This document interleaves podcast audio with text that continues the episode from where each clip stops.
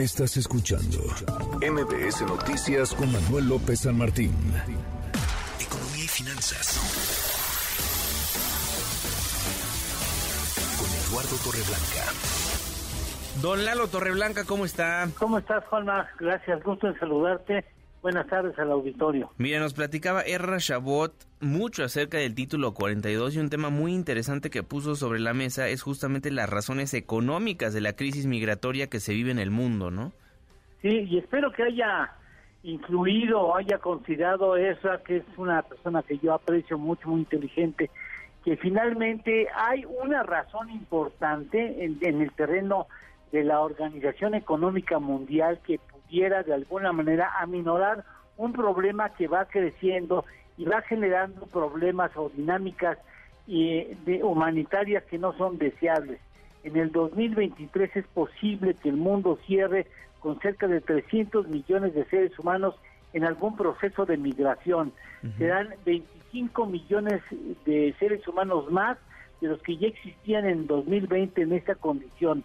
Han crecido de manera exponencial en 1980 eran el 2.3% de la población mundial, en el 2000 ya alcanzaron casi el 3% y en el 2019 ya estaban en 3.5%.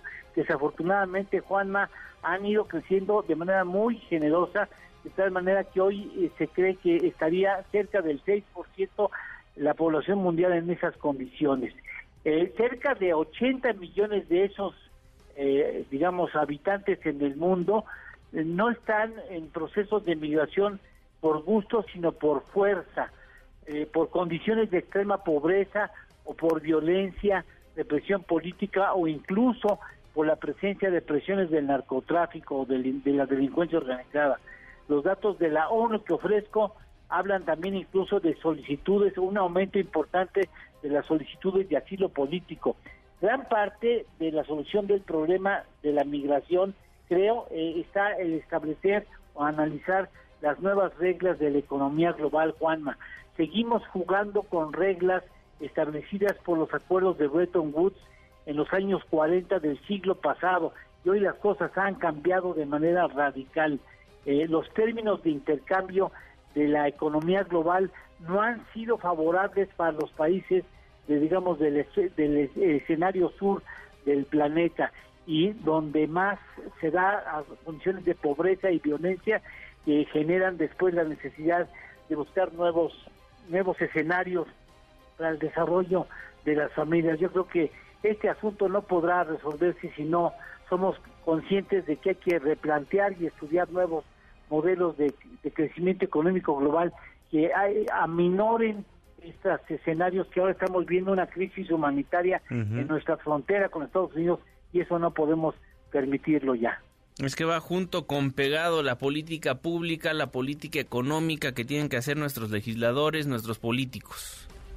Sí, así es, tenemos que encontrar soluciones creativas eh, si queremos encontrar soluciones definitivas a los problemas que estamos viviendo crecer de manera muy importante. ¿Tenemos postre, don Lalo? Sí, nos vamos a Marte. Fíjate que el primer país, el otro día yo vi, lo recomiendo, unas imágenes traídas desde Marte y la verdad es que vale la pena que ustedes lo puedan apreciar. Eh, el primer país que fotografió, que fotografió a Marte a cerca de 6.000 millas de la superficie de Marte fue la NASA en 1964, pero el primer ingreso a la órbita de Marte la obtuvo Rusia en 1971. Ándale, 1971. 1971 y yo de veras recomiendo mucho si ustedes quieren ver algo impresionante, vean las imágenes que nos trae la NASA desde Marte, la verdad es que valen mucho la pena. Lo vemos, Donalo, muchísimas gracias. Gracias a ti, Juanma, que tengan un excelente fin de semana. Igualmente, fuerte abrazo.